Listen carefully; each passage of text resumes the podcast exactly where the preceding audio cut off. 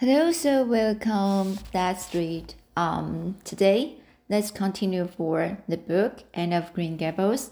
Today, let's read that chapter 17, A New Interest in Life.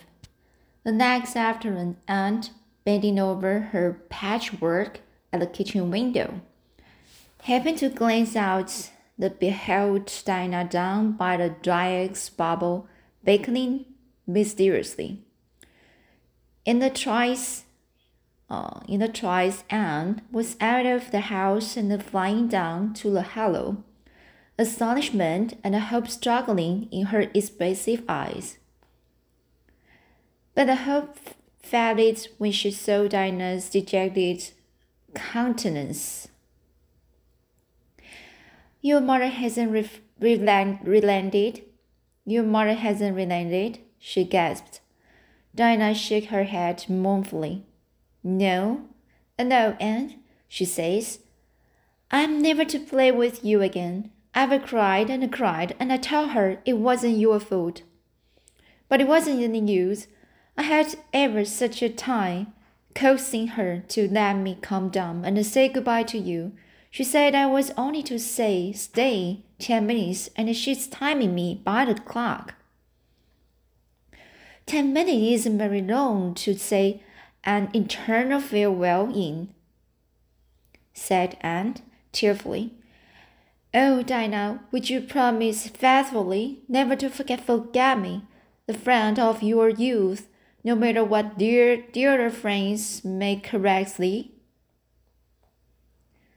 Indeed, I will, sobbed Dinah, and I will never have another bosom friend. I don't want to have. I couldn't love anyone as I love you. Oh, Dinah, cried Anne, clasping her hands, do you love me? Why, of course I do. Didn't you know that? No. Anne drew a long breath. I thought you liked me, of course, but I never hoped hoped you loved me. Why, Dinah? I didn't think anybody could love me, and if nobody ever has loved me since I can remember, Oh, this is wonderful! It's a ray of light which will forever shine on the darkness of a path severed, severed from thee, Dinah. Oh, just say it once again. I love you devotedly, Anne, said Dinah staunch, staunchly, and I always will. You may be sure of that.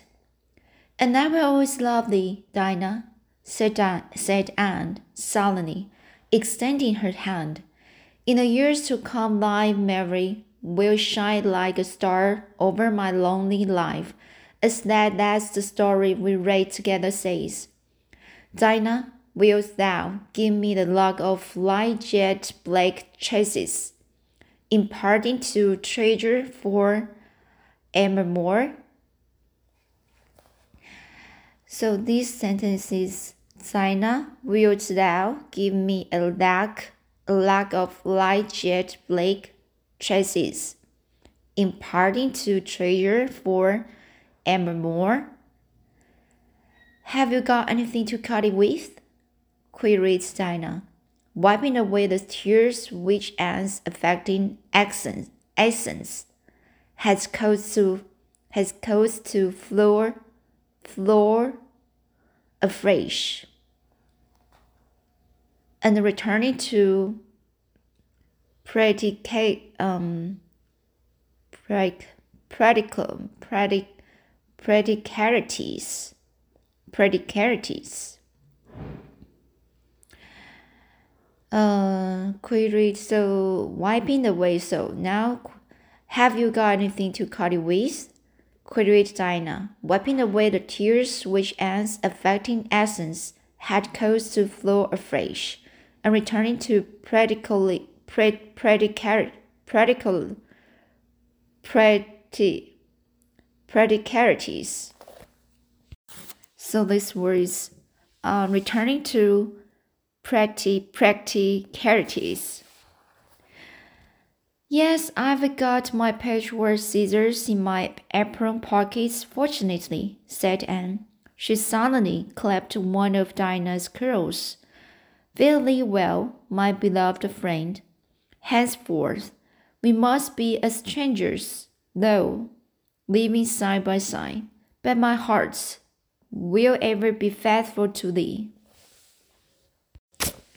Anne stood and watched Dinah out of sight, mournfully waving her hand to the leader whenever she turned to look back. Then she returned to the house, not a little consoled for the time being by this nomadic parting. By this nomadic parting. It is all over, she informed Marilla. I shall never have another friend. I'm really worse off than ever before, for I haven't Katie Maurice and the Violetta now, and even if I had it, it wouldn't be the same. Somehow, little dream girls are not satisfying after a real friend. Dinah and I had such an affecting farewell done by the spring. It will be scared in my memory forever. I used the most pathetic language I could think of, and said thou and thee. Thou and thee seems so much more romantic than you. Dinah gave me a lock of her hair, and I am going to uh, sew it up in a little bag and wear it around my neck all my life. Please see that it is buried with me, for I don't believe I will live very long. Perhaps when she sees me lying cold and dead before her, Mrs. Barry may feel remorse for what she has done, and will let Dinah come to my funeral. I don't think there is much fear of you dying of grief as long as you can talk, Aunt, said Marilla unsympathetically. The following Monday Anne surprised Marilla by coming down from her room with her basket of books on her arm and her lips primed up into a line of determination. I'm going back to school, she announced. That is all there is left in life for me. Now that my friend has been ruthlessly torn from, from me, in school I can look at her and muse over days departed. You'd better muse over your lessons and sums, said Marilla, concealing her delight at this development of the situation. If you are going back to school, I hope we will hear no more of breaking slates over people's heads and such carryings on. Behave yourself and do just what your teacher tells you. I will try to be a model pupil, agreed Anne. Dolefully, there won't be much fun in it, I expect. Mr. Phillips said Minnie Andrews was a model pupil, and there isn't a spark of imagination or life in her. She's just dull and po- pokey and never seemed to have a good time. But I feel so depressed that perhaps it will come easy to me now. I'm going round by the road. I couldn't bear to go by the birch path by alone, all alone. I should weep bitter tears if I did. Anne was welcomed back to school with open arms. Her imagination had been sorely missed in games. Her voice in the singing and her dramatic ability in the in the perusal perusal allowed of books at dinner hour. Ruby Gillis smuggled three blue plums over to her during Testament reading. Ella May Macpherson gave her an enormous yellow pansy cut from the, from the covers of her for, floral catalogue, a species of desk decoration much prized in, prized in Avonlea School. Sophia, Sophia Sloane offered to teach her a perfectly elegant new pattern of necklace. So nice for trimming aprons. Kat Porter gave her a perfume bottle to keep said water in, and Julia Bell copied carefully on a piece of pale pink paper. Scalloped, scalloped, scalloped on the on the edges, scalloped, scalloped on the edges, the following effusion.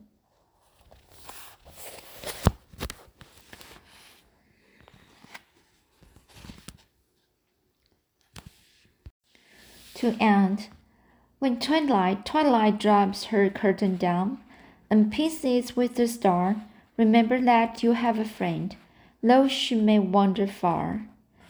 It's so nice to be appreciated, sighed Anne rapturously to Marilla that night. The girls were not the only scholars who appreciated her. When Aunt went to her seat after dinner hour, she had been told by Mr. Phillips to sit with the model Minnie Andrews. She found on her desk a big, luscious, luscious strawberry apple, and caught it up all ready to take a bite when she remembered that the only place in Avonlea where strawberry apples grew was in the old Bryce orchard on the other side of the lake of shining waters. Anne dropped the apple as if it were a red hot coal, and ostentatiously wiped her fingers on her handkerchief. The apple lay untouched on her desk until the next morning, when little Timothy Andrews who swept the school and kindled the fire, annexed it as one of his per perquisites. Charlie Sloane's slate pencil, gorgeously bedizened, bedizened with striped red and yellow paper, costing two cents where ordinary pencils cost only one, which he set up to her after dinner hour, met with a more favorable reception, and was graciously pleased to accept it and rewarded the donor with a smile which exalted, exalt, exalted that in, infatuated youth straightway into the seventh heaven of delight, and caused him to make such fearful errors in his dictation that Mr. Phillips kept him in after school to rewrite it. But as the scissors pendant shown by Bertha's bust, the butt of Rome's best some remind her more. So the marked absence of any tribute or recognition from Dinah Barry who was sitting with Gertie Pye, embittered Anne's little triumph. Dinah might just have smiled at me once, I think, she mourned to Marilla that night. But the next morning, a note, most fearfully and wonderfully twisted and folded, and a small parcel were passed across to Anne. Dear Aunt, ran the former. Mother says I'm not to play with you or talk to you in any school. It isn't my fault, and don't be cross at me because I love you as much as ever. I miss you awfully to tell all my secrets to, and I don't like Gertie Pye on bit, one bit. I made you one of the new bookmarkers out of red tissue paper. They are awfully fashionable now, and only three girls in school know how to make them. When you do get it, remember, your truly friend, your true friend, Dinah Barry. Anne read a note, kissed the bookmark, and dispatched a prompt reply back to the other side of the school. My own darling Dinah, of course, I'm not cross at you because you have to obey your mother. Our spirits can commune. I should keep your lovely present forever. Minnie Andrews is a very nice little girl, although she has no imagination. But after having been Dinah's bosom friend, I cannot be Minnie's. Please excuse, please excuse mistakes because my spelling isn't very good yet although much improved. Yours until death do us part. Yours until death do us part. Anne or Cordelia Shirley. P.S. I should sleep with your letter under my pillow tonight. A or C.S. Marilla pessimistically expected more trouble since Anne had again begun to go to school, but long developed Perhaps Anne caught something of the model spirit from meeting angels. At least, she got on very well with Mr. Phillips uh, thenceforth.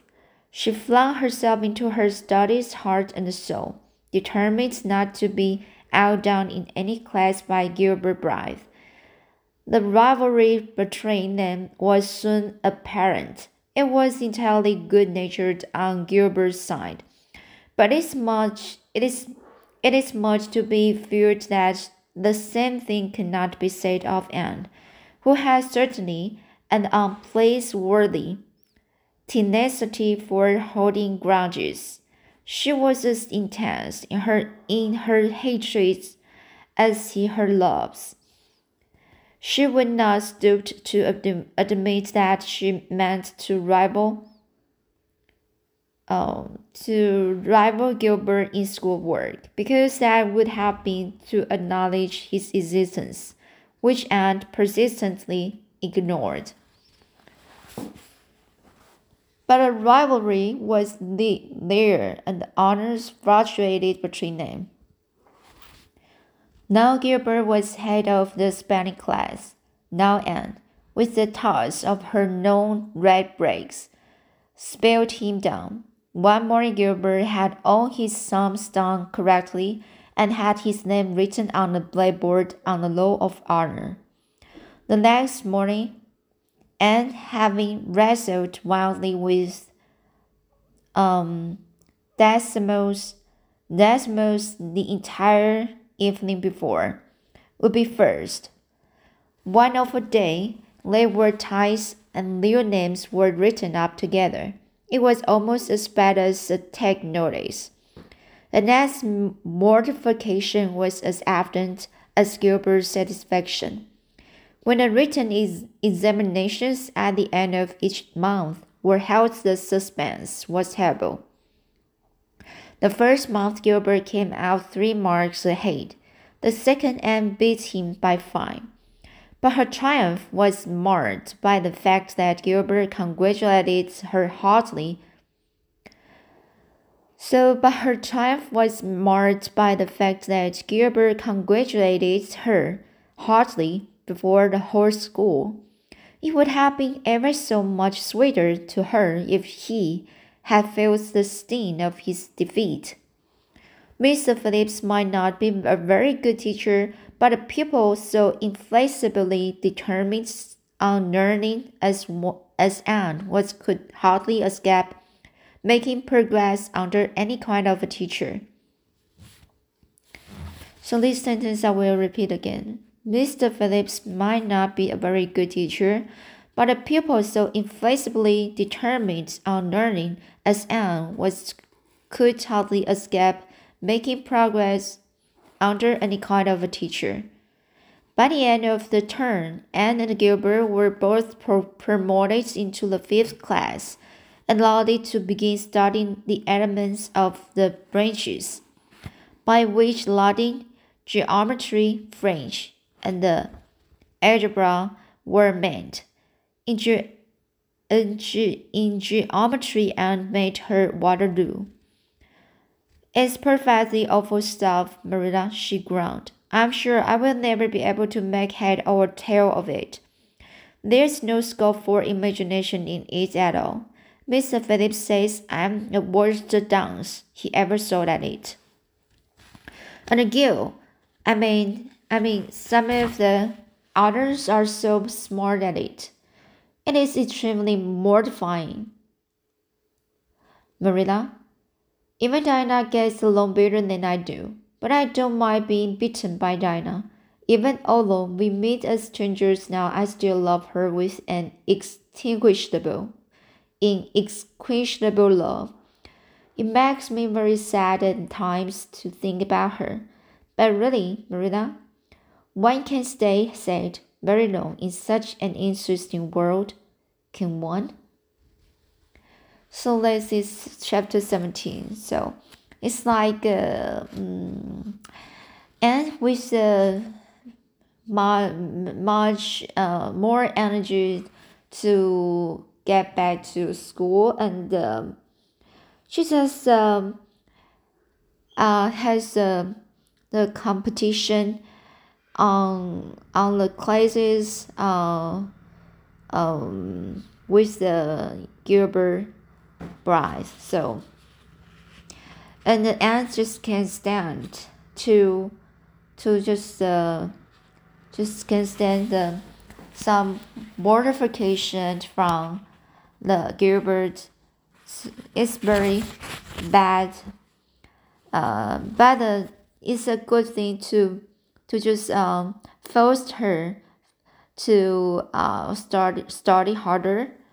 So the, the other the other uh, pessimistically um had uh the other thing the other pessimistic thing is the the dynasty can't be can't be um be be together cannot be together with the ants with the friendship so the everything the will be hard for Ant when she just face the those problem. But uh, she just still have much many uh, a lot of energy to just uh, to conquer those difficulties. Just the the final sentence and told Marilla someone can stay sad very long just said, um, I won't stay sad very long in such an interesting world. So she just think, um, this world is still so interesting to he, to her, and even the the some bad situation still going on. So just that as to uh, let us learn uh, how to pass life so strongly uh, with so much patience so so many patience to to face the the the the difficulties in front of you. Something you know. Um it's not so fluent uh, uh, the, the days you might can be be passed fluently. Uh, so you still need to try yourself and to uh, fix it and uh, try to use try to uh, keep yourself with the satisfaction in your life. So that will be good to to learning learning. Alright, so that's it today and i will read chapter 18 next time. So chapter 18 is Ant to the rescue rescue. All right so let's re- um, see you okay? See you next next already next time and see you next time